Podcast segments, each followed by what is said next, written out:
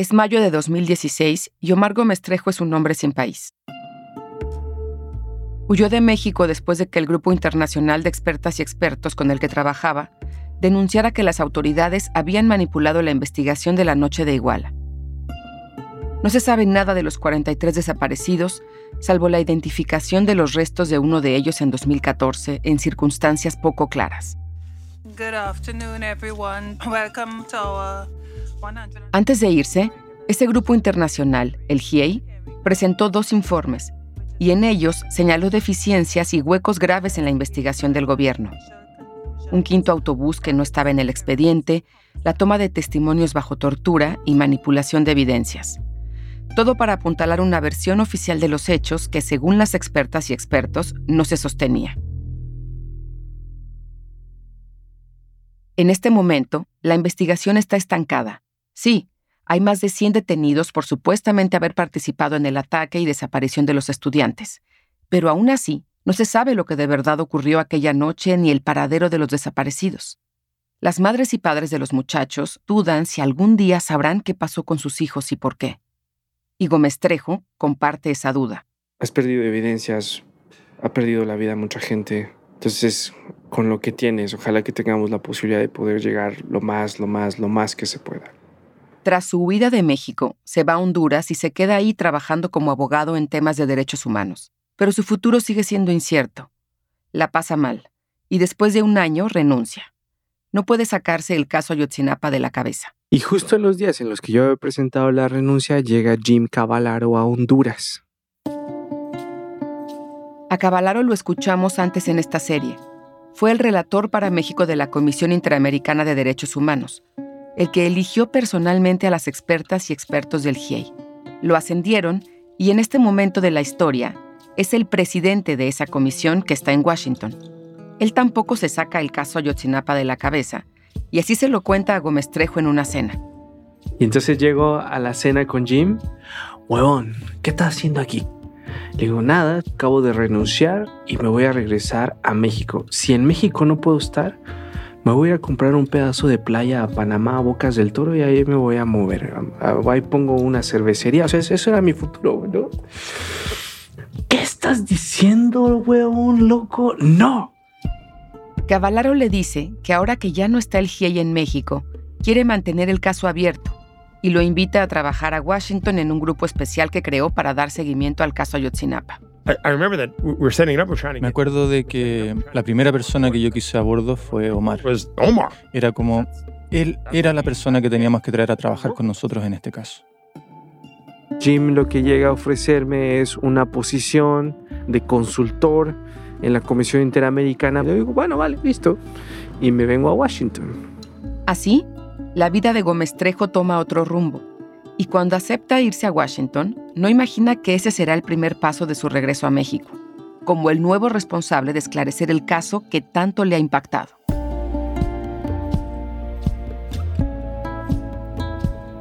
Soy Olivia Cerón y este es el último episodio de Después de Ayotzinapa, una serie producida conjuntamente por Reveal, Adonde Media y la Organización Archivo de Seguridad Nacional de Estados Unidos.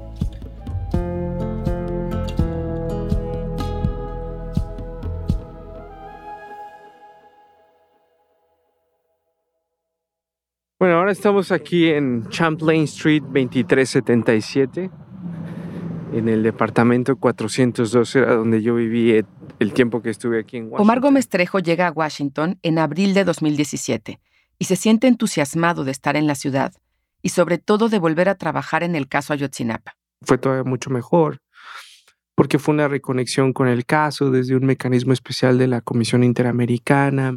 El equipo al que se va a unir debe dar seguimiento a las recomendaciones que dejó el GIE y al gobierno de México antes de irse. Pero...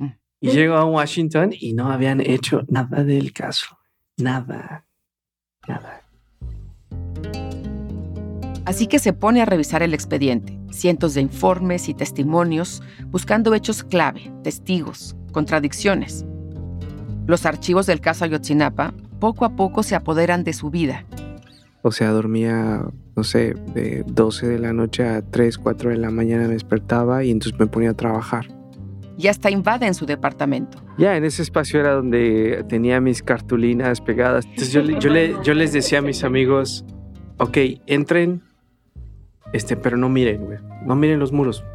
Tomemos, nos fumamos un cigarro. No miren los muros. En esas cartulinas que tienen las paredes de su departamento están sus anotaciones sobre el expediente. Sus amistades piensan que se le está yendo la cabeza. Se pierden sus ideas, fuma sin parar. Y cuando comparte con sus colegas de la comisión lo que va encontrando, no le toman en serio. Le dicen cosas como, Pero tú no eres CSI. Ya, yo no soy CSI. Pero es una forma en como yo aprendí a hacer una investigación con los expertos. Durante unos meses, Omar Gómez Trejo trabaja así, solo.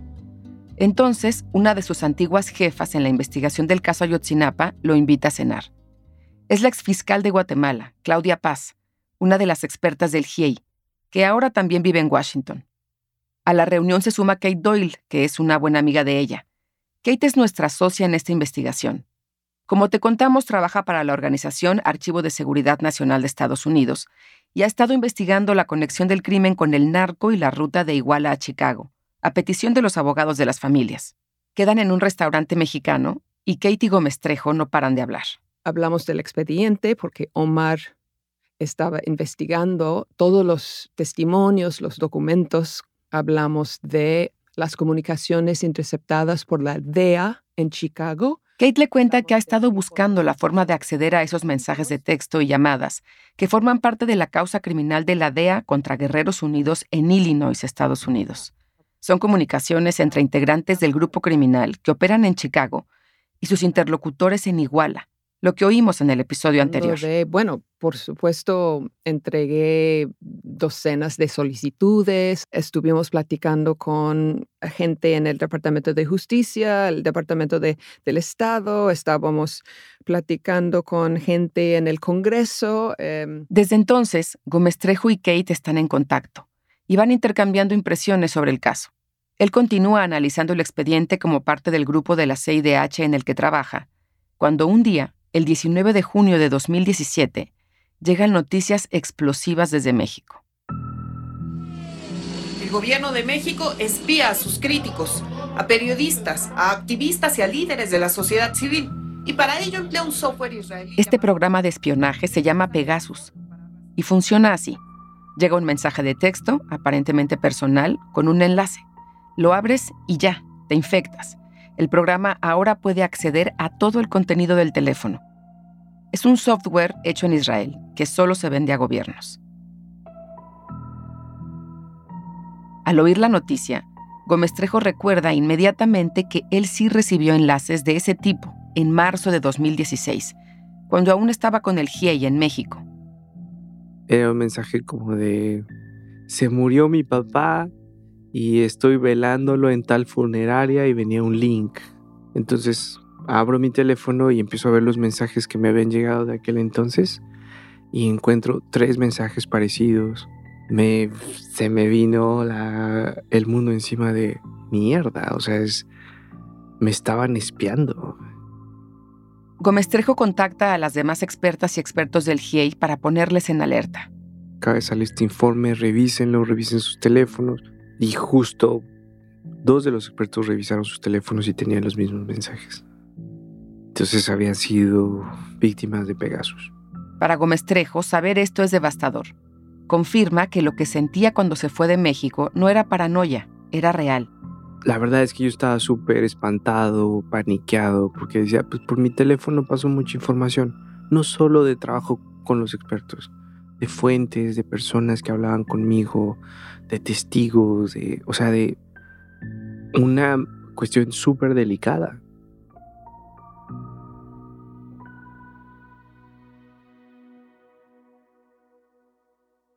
Mientras, en México las familias se desesperan porque nada se mueve. Las marchas para pedir justicia ya no son multitudinarias como al principio.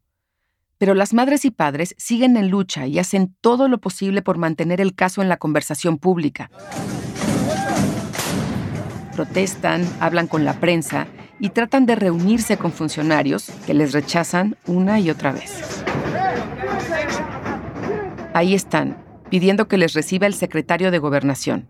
Es 25 de abril de 2017. Alrededor de las oficinas hay enormes vallas metálicas.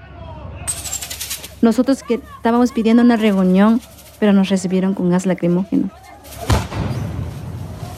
Lo cuenta Cristina Bautista, doña Cristi, la mamá de Benjamín, uno de los normalistas desaparecidos. Ella estuvo ahí con otras familias. Y no, ahora lo recuerdo muy bien, no, fue terrible ese día. Se acercan las elecciones presidenciales que serán en julio de 2018. Andrés Manuel López Obrador, AMLO, va a la cabeza en las encuestas. Y cuando hace un mitin de campaña en Iguala, las madres y padres se hacen presentes. No les invitaron, pero igual van a protestar. Doña Cristi de nuevo está ahí. Pero cuando estaba en el templete este, Andrés Manuel López Obrador, pues está cerrado y los de seguridad no nos dejaban pasar. Pero como él nos vio así, yo recuerdo muy bien, nos miró así y les dijo que nos dejaran pasar.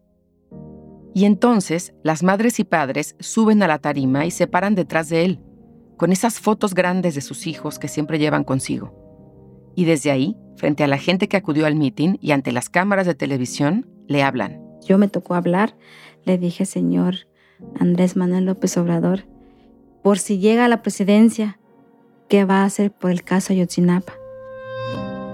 porque el caso Ayotzinapa es mundial. Nosotros queremos llegar a la verdad y justicia, porque vivos se los llevaron. Y el candidato promete que de ser elegido, lo primero que hará será reabrir el caso. Hago ese compromiso de que llegando se va a integrar esta comisión de la verdad porque debemos de conocer todo lo que aconteció. Le pegó en su corazón porque le salieron sus lágrimas.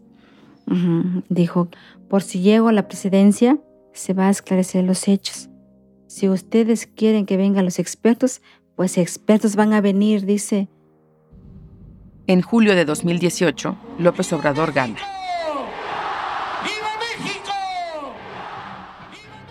En agosto, con los días de su sexenio contados, el presidente que se va, Enrique Peña Nieto, habla de Ayotzinapa. Y a pesar de los cuestionamientos, a pesar de la indignación, a pesar de todo, defiende el trabajo de su gobierno en el caso.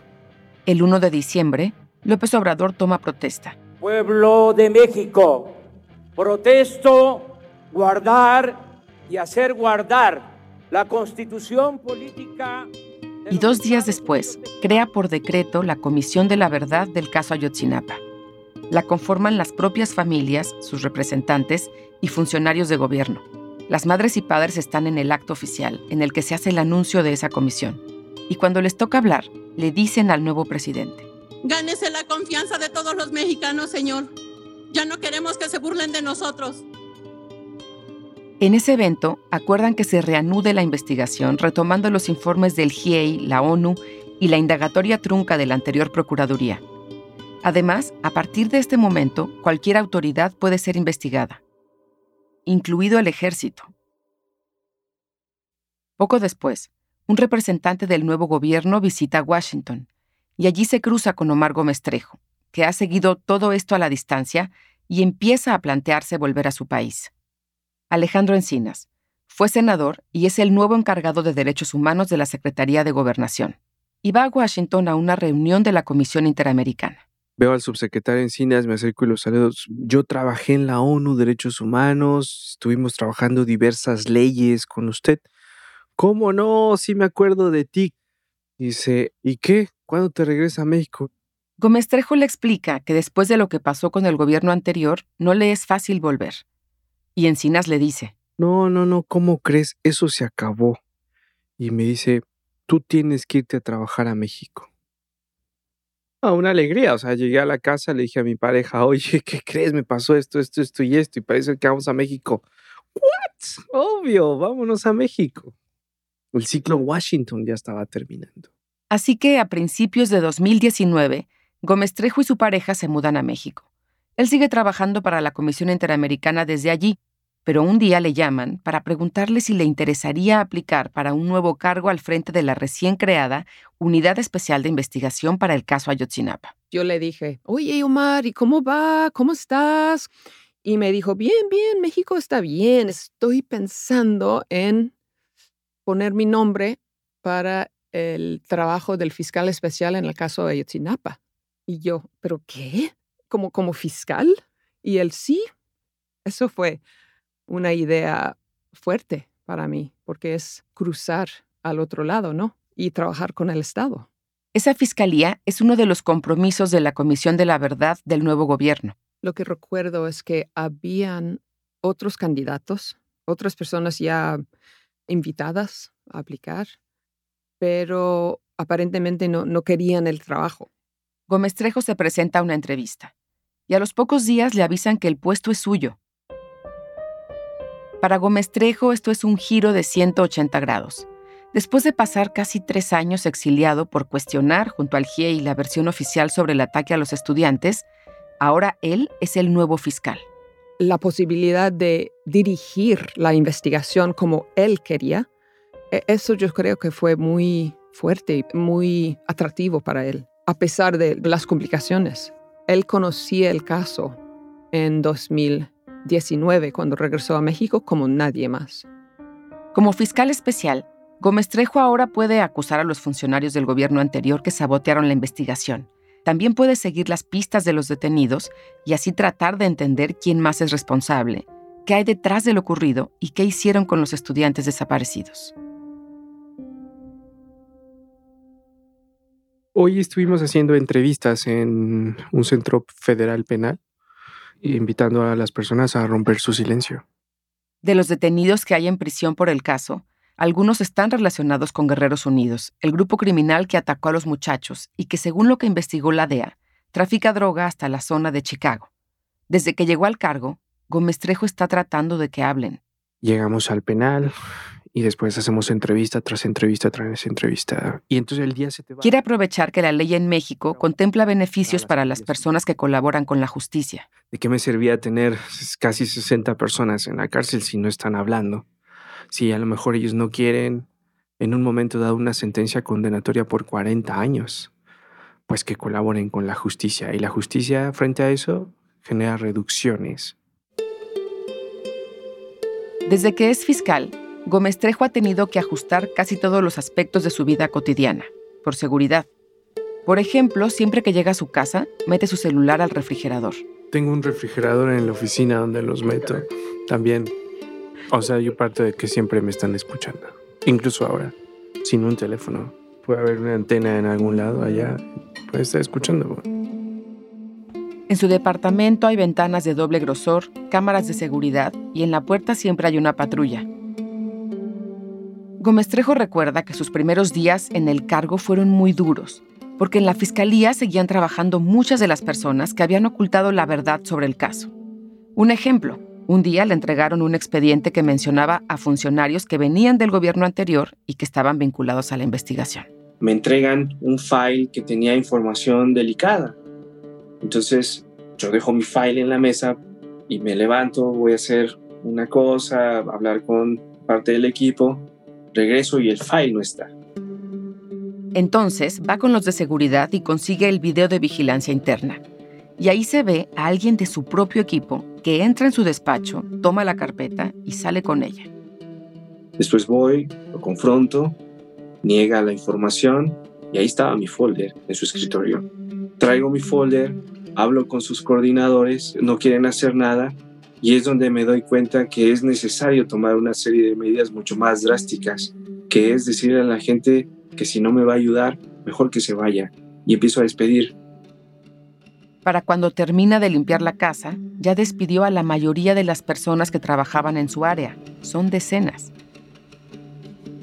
A esto se suma que tan pronto asume el cargo, Gómez Trejo tiene que hacer frente a un asunto muy grave. Por esos días de junio de 2019, un video que circula en YouTube es retomado por los medios de comunicación. Un hombre presuntamente detenido por la desaparición de los 43 estudiantes de Ayotzinapa fue torturado durante un interrogatorio. Aquí es necesario advertir que los próximos minutos contienen descripciones de tortura que podrían ser difíciles para algunos oyentes. Te voy a volver a preguntar, ¿sabes dónde están las casas? El video muestra a un hombre en una silla con los ojos vendados y una bolsa de plástico en la cabeza, a punto de recibir choques eléctricos. Es Carlos Canto, un profesor de secundaria de Iguala, la ciudad donde atacaron a los estudiantes. ¿Cómo iban? ¿Iban este, golpeados o algo? No, iban sentados, iban acomodados. ¿Esposados? La historia se remonta a octubre de 2014, cuando las autoridades buscaban a alguien apodado El Pato, porque sospechaban que era parte de Guerreros Unidos y había participado en la desaparición de los 43. Para su desfortuna, a Canto lo apodaban así, Pato. Esa es la razón por la que lo detuvieron junto a decenas de personas más en las redadas que hizo el gobierno las semanas que siguieron a los ataques. Canto confesó y pasó cinco años en prisión. ¿Puedes acompañar para decir dónde están las pinches casas? A ver. Pero este video era la prueba de que su confesión había sido forzada. Cuando el video de su tortura circuló de forma anónima en redes sociales y los medios hicieron eco, Canto fue liberado. El nuevo gobierno le ayudó a mudarse con su familia a otra parte de México. A partir de entonces, mantuvo un perfil bajo, alejado casi por completo de la prensa. A Kate Doyle y a nuestra otra socia en este proyecto, Ana Yancy Díaz Cortés de Reveal, les llevó casi dos años dar con él y que aceptara recibirlas en su casa. Mi nombre es Carlos Canto Salgado, 39 años, casado, dos hijos, y pues me gustaría contarles un poco de lo que me sucedió el día 22 de octubre del año 2014, en donde fui involucrado en el caso Yoxinapa. Él es medio alto, atlético y amable, con sonrisa, que nos sorprendió un poco. Y fue obvio que él esperaba ese momento para contarnos. Y les narra cómo lo detuvieron en casa de sus padres, cuatro días antes de que se cumpliera un mes de la desaparición de los estudiantes. Alrededor de las 3 de la mañana aproximadamente eh, tocan fuertemente a mi domicilio, ¿no? le pegaban fuerte a la, puerta. Abran, hijos de la chingada, abran. Apúrense, que, eh, Policía Federal, Marina. Bueno, pasaron, entraron todo, varios elementos. Eh, bueno, al domicilio de mis padres pasaron varios elementos con armas, armas largas, armas cortas. Algunos encapuchados, otros sin capucha. O sea, en sí nunca mostraron una orden de presentación en mi persona. Y me muestran una fotografía mía de años atrás, donde yo estaba bueno, más joven y delgado, flaco, y me ¿eres tú? Digo, sí, soy yo. Y vi la foto, ¿no? Y me acuerdo, esa foto se encuentra por internet, todavía algunas la fecha se puede encontrar. Decía Carlos Canto Salgado, y entre paréntesis, pato. Me paran, me esposan, me sacan del, del domicilio y pues ya no puedo voltear atrás, ¿no? Mi, ahora mi familia ya me, me, piden que vaya con la mirada hacia abajo. Voy con la mirada hacia abajo. Lo suben a una camioneta, van a su casa y después de registrarla se lo llevan de nuevo. Se detienen cuando encuentran un paraje. Aquí está bien, aquí está oscuro, dice, busca un terreno, busca algo, dice, busca, busca un lugar donde meterlo.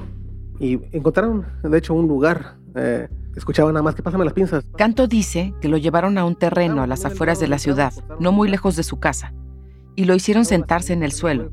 Recuerda que un hombre se sentó a su lado y empezó a interrogarlo. Y me dijo el marino, piensa bien lo que me vas a decir, dice, porque a ti depende qué tan difícil quieres hacer esto. La primera cosa que me preguntó fue, ¿dónde están los estudiantes? No sé dónde están los estudiantes. Y me soltó una cachetada. Segunda, ¿dónde están los estudiantes?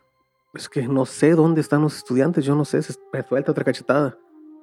Entonces lo quiere difícil. Y en ese momento pues, llevan el castigo a otro nivel. Patadas. Me enrollaron en forma de taquito, me envolvieron en una sábana, esposado, con manos arriba. Un oficial se me subía en la parte de mis, de mis pies, bueno, me sujetaba los pies y otro lo tenía encima del pecho, con las esposas aquí encima, me, me, me brincaba y me preguntaban. Y pues sentí la primera bolsa que me ponen en la cabeza. No lo puedo escribir, lo que uno siente cuando tiene una bolsa en la, en la cabeza y te la, te la presionas atrás y te, te, quitan la respiración, ¿no? Y no poderte mover. En todo ese rato que me tuvieron ahí, yo creo que si 20 vueltas, bolsas me pusieron, fueron pocas, ¿no? De, de, de asfixia. No consiguieron nada porque pues yo no sabía nada de lo que me estaban preguntando. Lo tuvieron tres horas aproximadamente en ese predio. Estuve a punto de perder conocimiento, yo creo, de la, de la, del, de la bolsa, ¿no? Canto recuerda que cuando pararon, casi amanecía le quitaron la sábana que lo envolvía y le dieron ropa limpia. Después lo metieron de nuevo en un vehículo y lo llevaron a otro sitio. Le volvieron a vendar los ojos y luego supo que estaba en alguna instalación militar. Pues los marinos pegan, pegan, pegan más duro, ¿eh? No sé, con el afán de lastimar, ¿sí? De que te... Lo siguieron torturando y él siguió negando las acusaciones. Y pasó una persona y me dio un toque en la entrepierna. Como me hicieron un taquito nuevamente. Ya no eran golpes de más de cachetadas, ya eran golpes de puños en, en el estómago, en las costillas. En eso, un oficial le quita la venda de los ojos. Y me muestra la fotografía de mi esposa en su celular de él. Y la veo y ¿sabes quién es, verdad? Me digo, sí. Dice, ¿qué quieres ver o oír lo que le vamos a hacer? Aquí la tenemos. ¿Qué quieres? Digo, oye, digo, con mi familia no te metas. Digo, yo ya sabes qué, yo te digo todo lo que quieras, ¿sabes? Yo, está bien, yo, acepto lo que quieras, y ya. Pero con mi familia no te metas, no le hagas nada a mi familia. Fue el motivo por el cual yo realmente acepté todo esto. Pero al final de cuentas, pues les dije una casa, les inventé ellos, o sí, conozco una casa en tal lugar. Cuando van a buscar esa supuesta casa y no encuentran nada, lo golpean más. Después lo dejan limpiarse. Llegan unas personas que parecen funcionarios de gobierno y le entregan un documento. Es su confesión. Aunque no le permiten leerla, Canto acepta firmarla. Para ellos yo era ese pato. Yo tenía que ser esa persona que recibió a los estudiantes y les dio muerte a ellos supuestamente, ¿no? Y ellos querían de fuerzas que yo fuera esa persona. Y, lo lograron, lo lograron porque tuve que firmar la declaración, la firmé.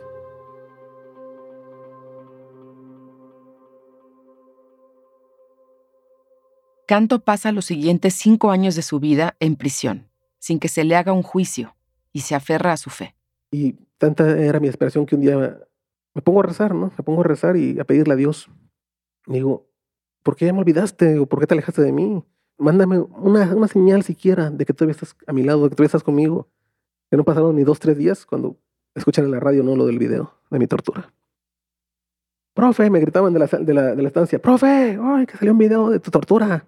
No, ¿cómo crees? No, no estás jugando con eso. Le digo, no, en serio, profe. Y sí, efectivamente, escuché las noticias una hora después, otro corte informativo, y escuché nuevamente mi nombre y ahí. la persona torturada, Carlos Cano Salgado, así, así, así, y Salió el video pues de la tortura y uf, sentí, sentí un, un, alivio y, di gracias, ¿no? Y, aquí, aquí está. El video de Carlos Canto y su liberación impactan en la oficina de Gómez Trejo cuando recién va llegando como fiscal. Es la primera evidencia gráfica de la tortura cometida durante el gobierno anterior. Pero Gómez Trejo luego reúne más. Uno de esos videos es una verdadera bomba. En él se ve a Tomás Herón, cuando era director de la Agencia de Investigación Criminal, el mismo al que el GIEI señaló por manipular el caso. En el video, que también fue filtrado en Internet de forma anónima, Cerón lleva un abrigo largo, oscuro, y se pasea de un lado a otro con las manos en los bolsillos. En la sala hay más gente. Se ve a un detenido en una silla con el torso desnudo la cabeza cubierta y las manos esposadas por la espalda. Es uno de los principales señalados por la desaparición de los 43 normalistas, Felipe Rodríguez Salgado, le dicen el cepillo, un supuesto integrante de Guerreros Unidos, que a pesar de eso también terminará siendo liberado.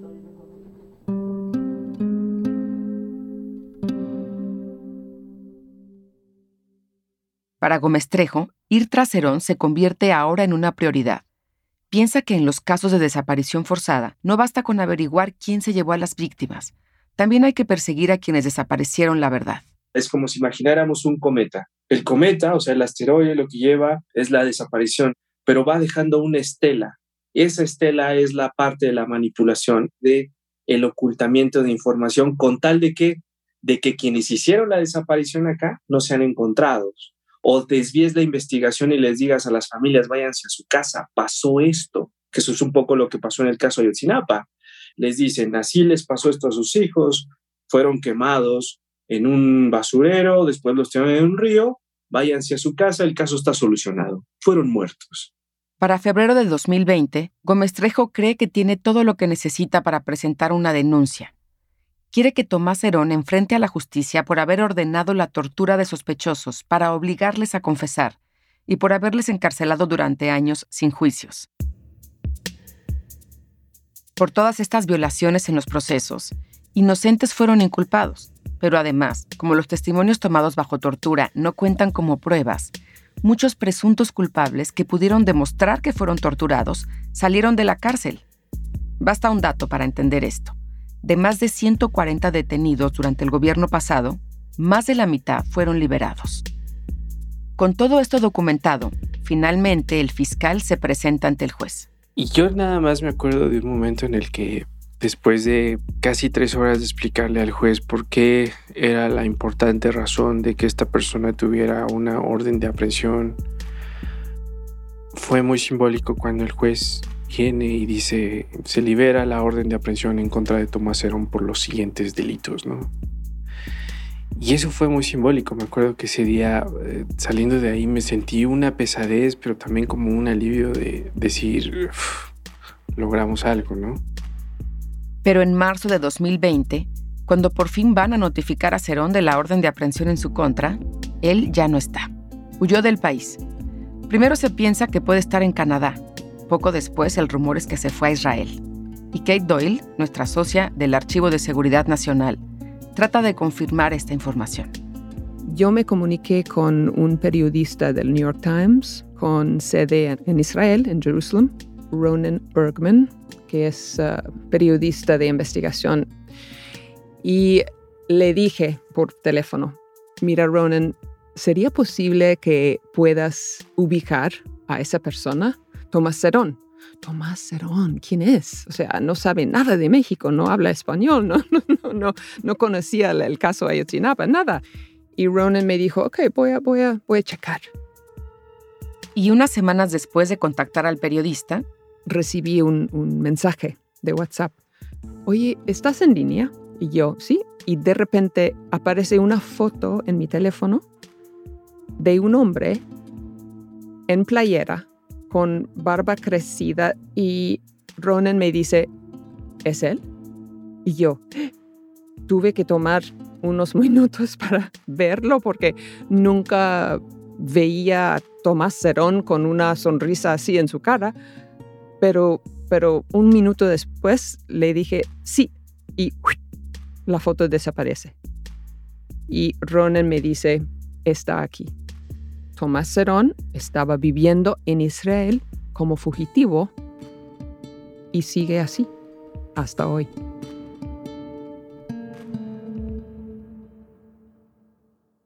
Gómez Trejo y su equipo solicitan oficialmente a Israel que detenga a Tomás Herón y lo mande de vuelta a México, a enfrentar los cargos en su contra por desaparición forzada, tortura y obstrucción de la justicia y lo dicen públicamente. Justicia mexicana y esperamos la colaboración del país en donde se encuentre escondido para lograr su extradición a fin de que enfrente la justicia aquí dando la cara a ustedes y a la sociedad. Para inicios de 2021, el gobierno de México confirma que Cerón está buscando asilo político en Israel. Argumentando que hay una persecución en su contra, etc. Y eso hace que los procedimientos sean más largos. Es el canciller mexicano Marcelo Ebrard que dice que están haciendo las gestiones diplomáticas necesarias, pero no sucede nada. Aunque la detención de Cerón es la más esperada por la dimensión del personaje, Gómez Trejo explica que hay otras personas que ya están enfrentando procesos por delitos relacionados con la desaparición de los estudiantes y la manipulación de la investigación. Dice que son alrededor de 50, entre policías locales, agentes estatales, federales, funcionarios y un capitán del ejército que patrulló por Iguala con un grupo de soldados la noche de los ataques. La Fiscalía está hoy en el proceso de reunir pruebas que se puedan sostener en tribunales. Pero Gómez Trejo es consciente de que para las madres y padres lo fundamental es saber qué fue lo que realmente pasó el 26 y 27 de septiembre de 2014 y qué fue de sus hijos, dónde están. Y para eso aún no tiene respuestas uno de los retos importantes es los años que han pasado. El propio tiempo te juega en contra. En el episodio anterior escuchamos la hipótesis del agente de la DEA Mark Jeffrey. Él descubrió que Guerreros Unidos usaba autobuses de pasajeros para transportar heroína y dinero entre Iguala y Chicago. These students didn't hijack a bus in the wrong city. These students hijacked the wrong bus. Y piensa que los muchachos, sin saberlo, tomaron un autobús equivocado. Aquí el agente está hablando con Kate Doyle. Todo lo que nos contó Jufrey nos convenció, por lo menos tenemos que hablar con el fiscal especial sobre eso, porque es importante, es, es, es una línea de investigación y no debe estar abandonado. So you have said the buses, forget about the buses.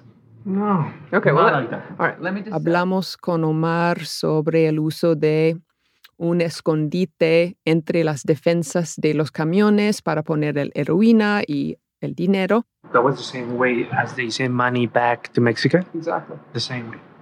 All right. Same hiding place. Yo creo que eso provocó interés para él y yo sé, sabemos que ahora sí es una línea de investigación para el, el fiscal. Esa hipótesis de la ruta del narco, que sugirió el GIEI desde su primer informe, se había desestimado en México. En el gobierno anterior no querían abrir esa línea de investigación porque contradice la verdad histórica. Pero ahora, el propio Omar Gómez Trejo, desde su Fiscalía Especial, está detrás de esa información también. Y obviamente se mantiene un vínculo de relación con las propias autoridades que están llevando el caso del trasiego de drogas en Estados Unidos. Nuestro trabajo pues es solicitarlo, eso es lo que tenemos que hacer. Al reabrirse la investigación, también se reanudó la búsqueda de los normalistas. Y tras la confesión de un testigo protegido, Gómez Trejo decide buscar en otro sitio. Los días de búsqueda comienzan a las 5 de la mañana. El fiscal sale temprano de su casa, saluda a sus guardaespaldas y se sube a su camioneta blindada. Se dirigen a Iguala a buscar a un informante que ha estado cooperando. Y uno va pasando siempre, pasando por las carreteras y reconstruyendo, ah, aquí va esto, aquí pasó esto. En el camino repasa los hechos. La caseta 3, que es uno de los lugares en donde los estudiantes estuvieron boteando. Después de ahí pasas y estás frente al 27 Batallón de Infantería. Después de ahí pasas por el bar La Perinola, Juan N. Álvarez, de la carretera. El sitio nuevo es la Barranca de la Carnicería, que está a un kilómetro aproximadamente del basurero de Cocula.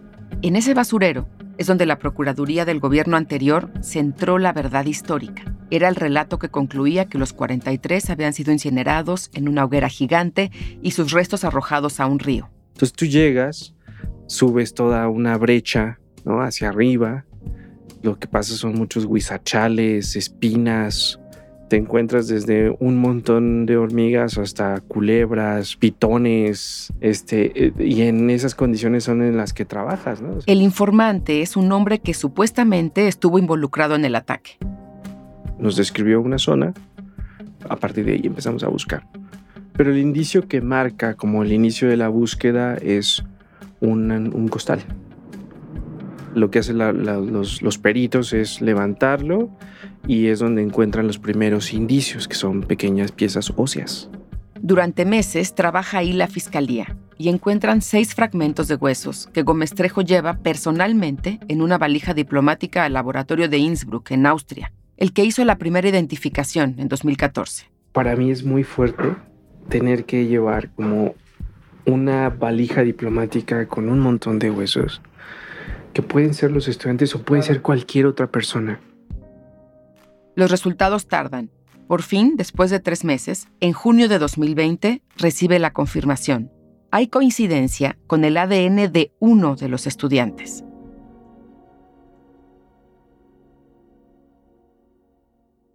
Gómez Trejo se reúne con la familia de Cristian Alfonso Rodríguez Telumbre. Son sus restos los que acaban de identificar. Eh, la última vez que, que, vi a mi hijo fue un día jueves, 25 de, de septiembre del 2014. Y lo llevamos a la normal ese día. Luz María Telumbre es la mamá de Cristian. Recuerda cómo iba vestido su hijo esa tarde, un día antes del ataque, hace más de siete años. Tiene grabado el momento en que lo vio atravesar el arco de la entrada. Llevaba este, pues, sus tenis, su sudadera. La última imagen que tengo de mi hijo es cuando se pierde entre los muros de la escuela y pues ya, hasta ahí lo, lo vi a mi hijo. Cuando Gómez Trejo fue a hablar con su familia, le hablaron a mi esposo y me dice, él dice, ¿sabes qué? este, va a venir el licenciado, dice, y este, van a venir a hablar con nosotros. Así que los fueron a traer y llegaron aquí y ya nos dieron la noticia. Nos empezaron a decir pues que como de en 800 metros cerca del basurero de Cocula había encontrado un fragmento, bueno, dos pedacitos pequeños del fragmento de, de Cristian y que había dado por, como positivo que era una parte de su pie derecho. O sea, yo en tantas cosas que estaba yo muy, muy, muy mal, yo como que reaccioné y le dije a, a lo licenciado, licenciado, le digo, pero si se da cuenta, le digo, es parte de su pie y es muy pequeño. Un ser humano puede vivir sin ese pedazo de pie. Y él me dice, pues sí, dice, pero quiero que usted entienda que, que pues como dice, haciéndome creer pues que ya está muerto.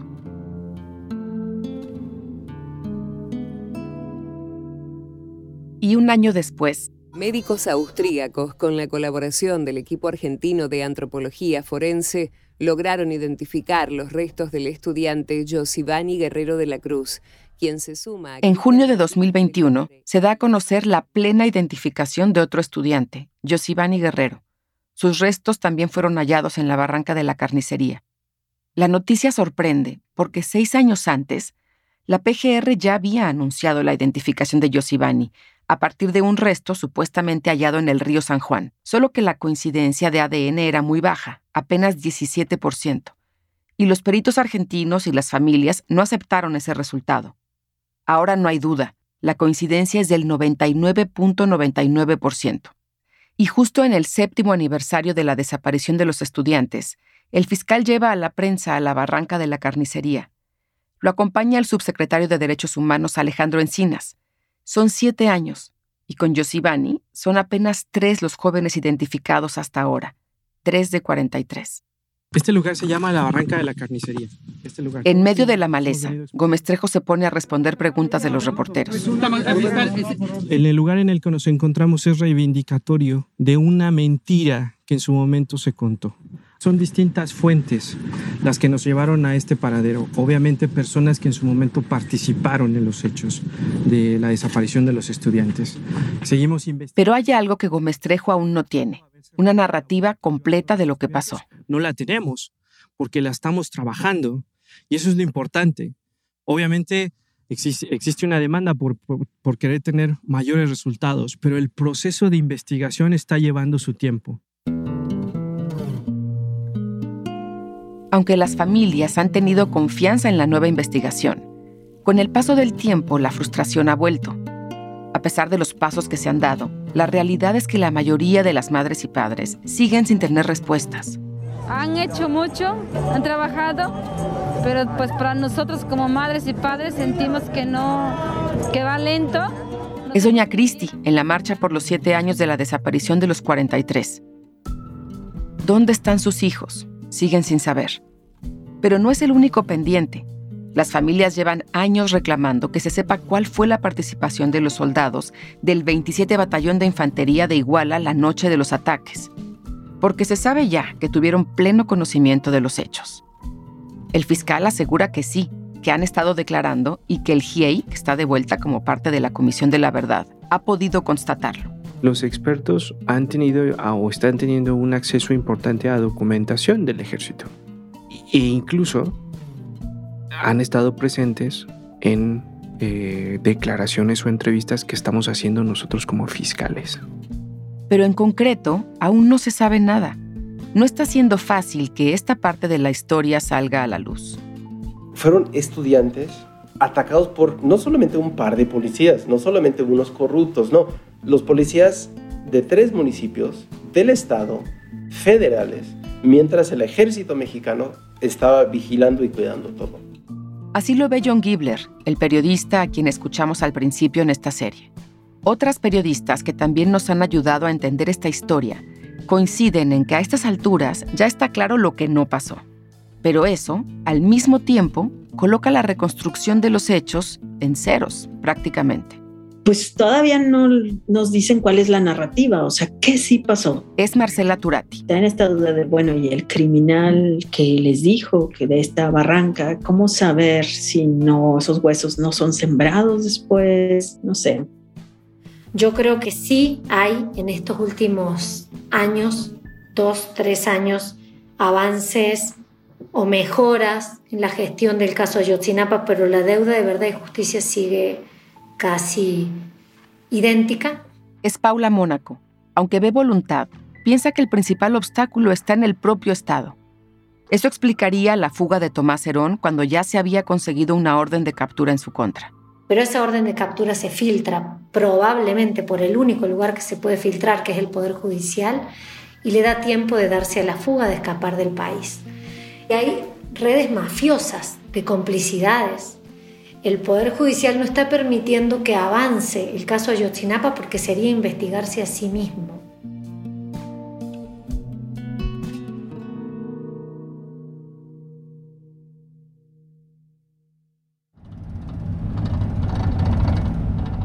Nuestras socias en este proyecto, Ana Yancy Díaz Cortés y Kate Doyle, visitaron a Doña Christie, la mamá de Benjamín, en su casa en noviembre de 2020. Fueron hasta su pueblo, en las montañas de Guerrero. Y literal es el último pueblo de la sierra de donde termina la, terracería.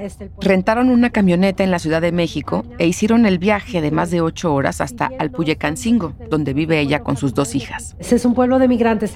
Este, hay fotos de los 43 por todo el pueblo.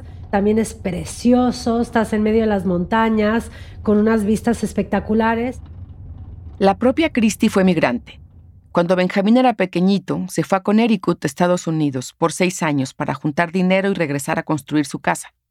Es ahí donde la encuentran, hablando con su mamá en náhuatl, en plenos preparativos de los festejos de muertos. Todos santos, le dicen. Es una celebración profundamente espiritual y sagrada en las comunidades de México. Aquí está la casa de Doña Cristi. Y claro, entramos a una casa de cemento de dos pisos. Doña Cristi, subes unas escaleras, abres y está toda la cocina como abierta y Cristi estaba con su mamá haciendo tortillas. Hola, doña Cristi, ¿cómo está?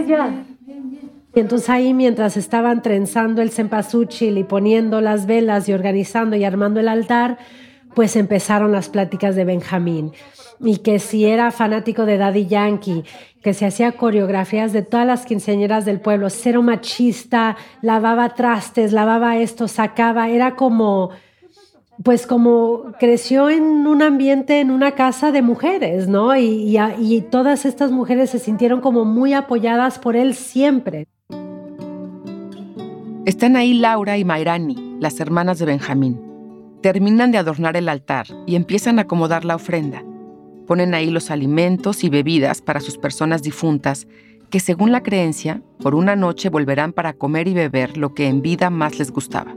Cristi está dirigiendo a sus hijas al poner las fotos, la comida en el altar y llega un momento en que Cristi quiere arrimar la foto de Benjamín y ponerlas directamente en el altar. Ana Yancy está grabando todo y alcanza a captar este momento. Y ya quedó mejor, ajá, y este. Y la tacita, yo creo que lo arrimas un poquito porque ese es el nombre de tu hermana. ¿Estás diciendo que mi hermano está muerto? No, pues porque esté... Y que agarra a Lau y le, la ve y le dice, ¿estás diciendo que mi hermano está muerto? Y Cristian inmediatamente ves que ni siquiera se había dado cuenta lo que estaba haciendo, ¿me entiendes? Y son en esos momentitos cotidianos en donde te das cuenta como alguien de afuera lo que implica vivir con una desaparición forzada. Absolutamente no ponen el retrato de Benjamín en el altar, absolutamente no. Y Cristi se siente hasta medio culpable, ¿no? Por hasta pensarlo. ¿Ya escucharon los perros? Sí. Y justo a la medianoche, los perros empiezan a ladrar. Según Christie y sus hijas, los perros saben cuando llegan los espíritus porque pueden verles.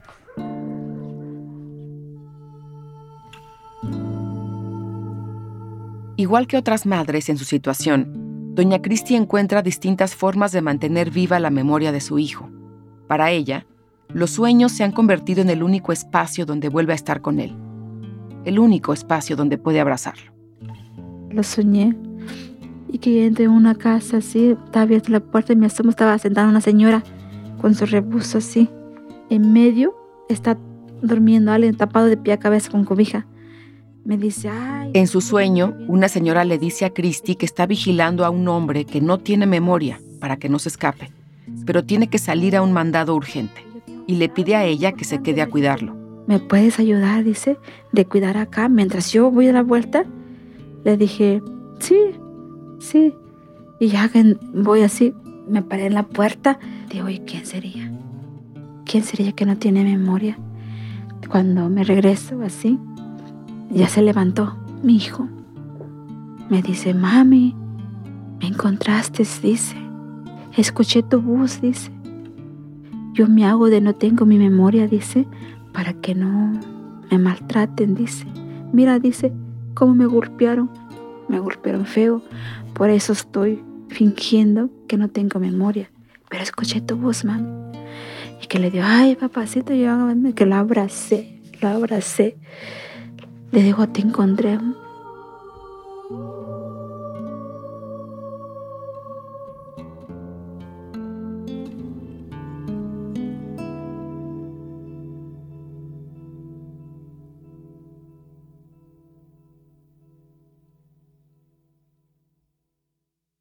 Este año, el 2022, será importante para la nueva investigación del caso Ayotzinapa, que va a cumplir ocho años. Se espera que en los próximos meses algunas de las personas acusadas de participar en el ataque, las desapariciones y el encubrimiento puedan ser llevadas a juicio. La extradición a México de Tomás Herón está ahora en manos del gobierno de Israel. Mientras tanto, Estados Unidos se ha comprometido públicamente a ayudar a la Fiscalía Especial del caso Ayotzinapa a obtener nueva información sobre los narcotraficantes que escondían heroína en camiones entre Iguala y Estados Unidos. En septiembre de 2021, durante un operativo para detener a un presunto miembro de Guerreros Unidos, se dio un enfrentamiento. Agentes de la Fiscalía dispararon y el presunto criminal cayó muerto. A pesar de que se trataba de una detención crucial para el caso, las circunstancias no han sido esclarecidas. En cuanto a los estudiantes, cada dos semanas se organiza una búsqueda.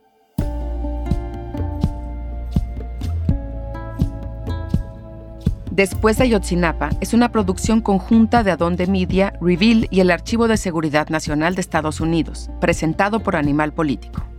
La editora es Singer Díaz Barriga. El editor jefe es David Alandete. Martin Chossard hizo la edición de audio. El diseño de sonido fue de Mariano Pachela. David De Luca estuvo a cargo de la mezcla y masterización. Javier Amay fue la responsable de producción. Carlos Sánchez fue el asistente de producción. Andalucía Nolsolov fue consultora editorial. La productora ejecutiva es Martina Castro. Voces adicionales de Giovanna Romano Sánchez, Martín Chossard, Román Frontini, Logan Tapfel y Martín Cruz. Gracias a Univisión por facilitarnos los archivos de sus noticias. La investigación que forma la base de este podcast fue realizada por nuestros socios de Reveal, un podcast que es una coproducción del Center for Investigative Reporting y PRX. La serie original de Reveal fue producida por Anayansi Díaz Cortés y editada por Taki Telonidis, con reportaje de Díaz Cortés y Kate Doyle. La música original que también se usó en este podcast es de Jim Briggs y Fernando Arruda. Las ilustraciones son de Dante Aguilera. El productor ejecutivo de Reveal es Kevin Sullivan. Para más información sobre ambas producciones, puedes ir a adondemedia.com diagonal después de Ayotzinapa. Yo soy Olivia Cerón. Gracias por escuchar.